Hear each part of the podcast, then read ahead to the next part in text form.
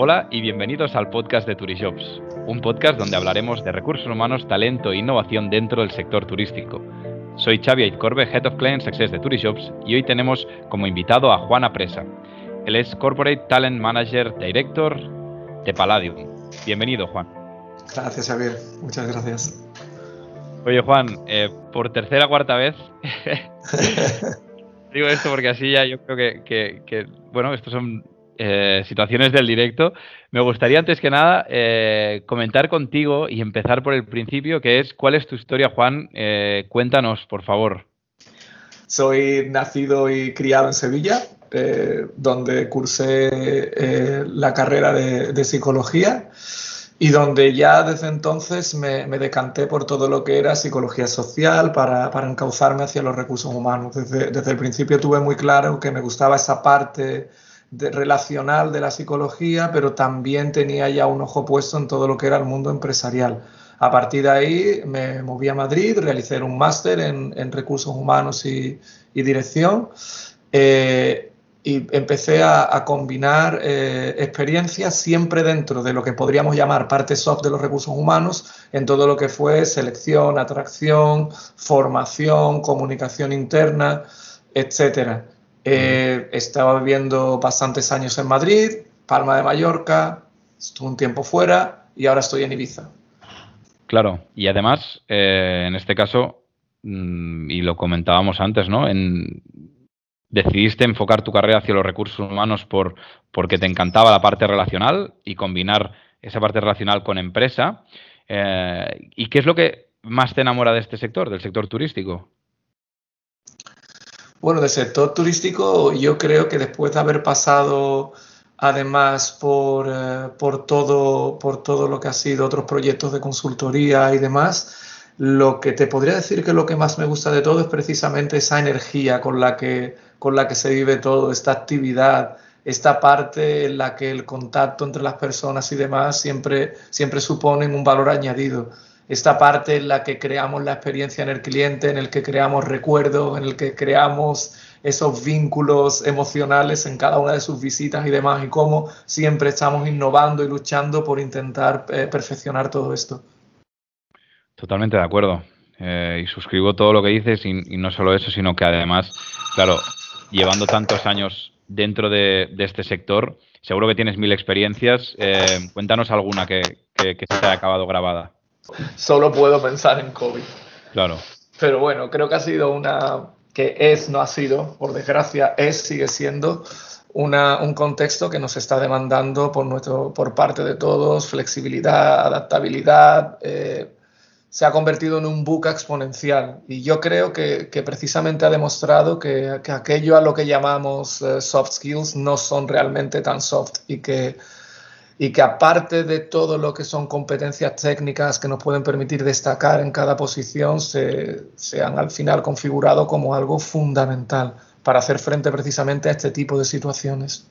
Claro, y además eh, en este momento pues eh, es evidente que, el papel ¿no? de recursos humanos eh, ha tenido que, ejercer ¿no? un rol súper importante, pero no solo en este momento. ¿Cuál crees que es el mayor papel de un departamento de recursos humanos?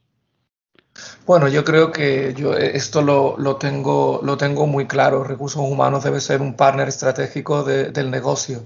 Yo creo que mientras las empresas estén formadas por personas y esas personas sean, quienes diseñan planes estratégicos, misión, visión, valores de la compañía, serán estas personas las que supongan un valor añadido en cuanto a impacto en el negocio final. Y en tanto en cuanto esto sea así, la misión de recursos humanos será, será fundamental.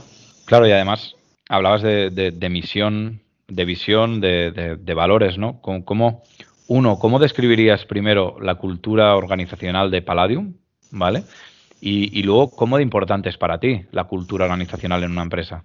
Bueno, yo creo que la cultura lo marca todo, por eso cada empresa que necesita un cambio realmente, un cambio en sus tripas, en se, embarcan en, en empresas transformacionales que les consume tiempo y dinero, porque es una necesidad.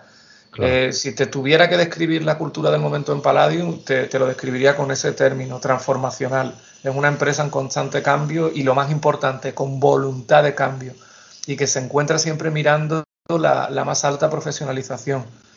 Y es un contexto en el que yo, por ejemplo, me siento, me siento muy cómodo. Y creo que está predicando con el ejemplo, está trayendo profesionales de diferentes sectores, está dejando hacer a esos profesionales que, que se van incorporando, siempre, siempre, como te decía, teniendo en mira el, el, profesionalizarnos cuanto más. Y aparte de esto, mm, lo que hablamos, ¿no? Y, lo hemos hablado más de una vez. Ahora hablabas del, momento COVID, ¿no? De, la situación que estamos viviendo, del gran desafío que estamos viviendo. Eh, ¿Cuál crees que será eh, uno de los mayores desafíos para este sector en los próximos años? Uf, pues mira, te voy a decir algo muy obvio y que puede parecer una obviedad, pero será, será lo que necesitemos buscar. Necesitaremos recuperarnos.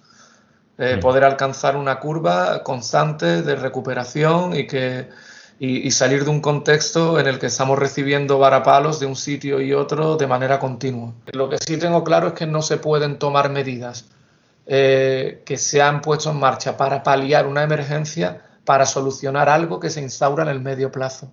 Eso está claro. No, no, quiero entrar aquí en nada de discusiones ni políticas ni de gobiernos, pero sí claro que ningún remedio como te decía, que se pone en marcha como un sistema de emergencia sirve para poder solucionar algo instaurado en el medio plazo. Eso, eso está clarísimo.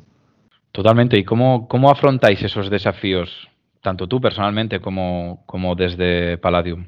Bueno, yo creo que, aprovechando lo que, lo que cualquier contexto, por negativo que parezca, eh, te puede ofrecer, saber encontrar la oportunidad. Por ejemplo, ¿para qué creo yo que ha servido este contexto tan negativo? Pues bueno, nos ha servido para pararnos a analizar todo aquello con lo que podemos maximizar nuestros beneficios. Cuestionarnos de nuevo, tenemos los procedimientos adecuados, tenemos los procesos adecuados. El mayor valor que puede tener un líder dentro de una organización es saber aprovechar esa oportunidad y saber verla. Claro, y ahora hablas de, liderazgo. Eh, ese liderazgo que ahora mismo aflora, ¿no? Porque es que todo el mundo necesita tener una, una referencia viendo la inestabilidad y, lo cambiante que es todo, ¿no? ¿Cómo crees que debe ser ese líder dentro de recursos humanos, Juan? Así es. Bueno, nosotros eh, a través de nuestro programa The Palladium Way fijamos además las características que esperamos en un líder en un líder Palladium, una persona que debe ser coherente, debe ser humilde, debe ser empática, debe ser democrática, debe saber identificar los miembros de su, de su, equipo y desarrollarlo en función de su perfil. Sobre todo, sobre todo si te tuviera que elegir una, una cualidad, te diría que debe ser un desarrollador de equipos. Porque el ser un desarrollador de equipos es como esta gran competencia cluster que encierra otras tantas y que, y que te dice mucho, ¿verdad? Que sabe dar oportunidades, que es democrático, que sabe aprovechar todo lo que son los atributos de cada uno, eh, yo creo que hay una cosa muy clara, que es que cuando bajo un líder no crece nada, el problema no está debajo. Totalmente de acuerdo. Y además, eh, en este caso, hablamos de un líder democrático, empático.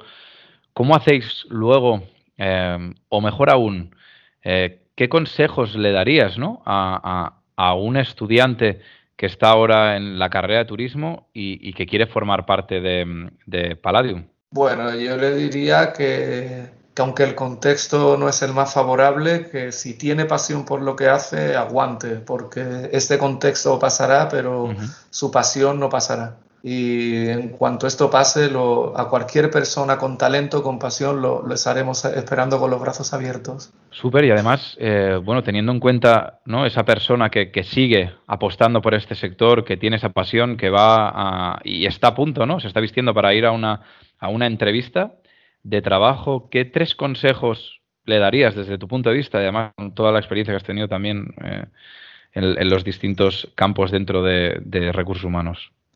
Pues mira, yo lo primero que le diría es que se la, eh, se la preparara, hiciera los deberes, eh, siempre fuera con, con, todas las reseñas, con toda la investigación previa referente a la posible empresa contratadora, que contestara lo más concisamente posible, porque ya sabes, cuanto más hablo, más probabilidades tengo de, de meter la pata en un sentido u otro. Sí. Y sobre todo, que fuera honesto que sea honesto, porque un candidato al fin y al cabo nunca va a conocer lo que, lo que una empresa está necesitando.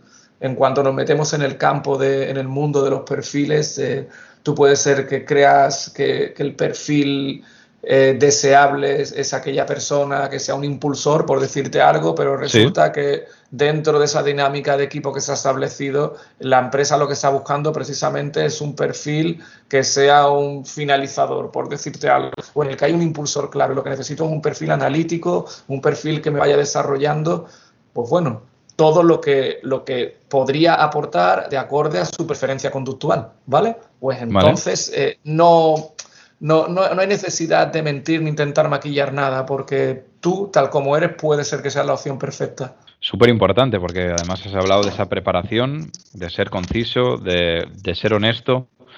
Esto es para esas personas que se están preparando para, la entrevista. Entonces, para ti ya, definiendo ya, yendo muy al detalle, eh, ¿cómo es para ti el candidato idóneo? ¿Qué debe tener? Bueno, yo te diría que la búsqueda del candidato idóneo comienza con teniendo una responsabilidad compartida, digamos. Es un trabajo conjunto y comienza por parte de la empresa sabiendo delimitar correctamente el perfil que busca.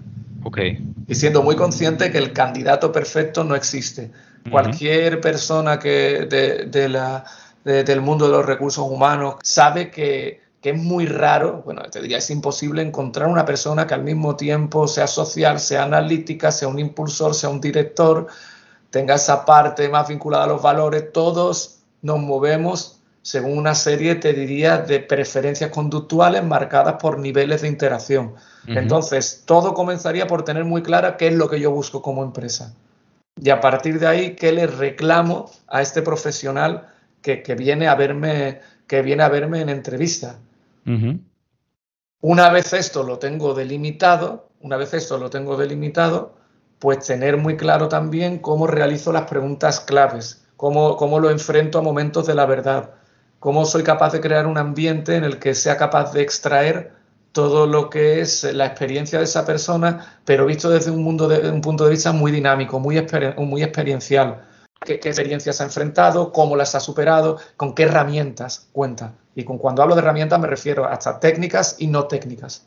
Es decir, técnicas personales para poder salir, digamos, de esas situaciones concretas que ha tenido en su día a día en, experiencias pasadas. Correcto. Sí, afrontarlo desde un punto de vista más competencial, pero yo iría más allá. No se trata solo de una, de una entrevista competencial, sino una entrevista más experiencial porque eso te dará, como te digo, no solo su, su background técnico, con todo lo que tiene que ver con competencias técnicas eh, referidas a su rol, sino también te dará todo aquello que, bueno, prefiero llamar no técnico antes de soft skills, porque como te decía antes, se está demostrando que, que no son tan soft. Claro, y además eh, es lo que hemos hablado tú y yo más de una vez, ¿no? Que, que, que al final las hard skills eh, se vuelven en ese sentido ya algo obligatorio ¿no? para el puesto y ya desde el punto de vista de selección ya se intuye que si estás poniendo y has hecho el trabajo, como tú bien decías, ¿no? sabiendo acotar muy bien el perfil y la job description está muy bien hecha, eh, ya se parte desde la empresa de que si aplicas esos hard skills, eso que se pide, ya se debe tener, ¿no?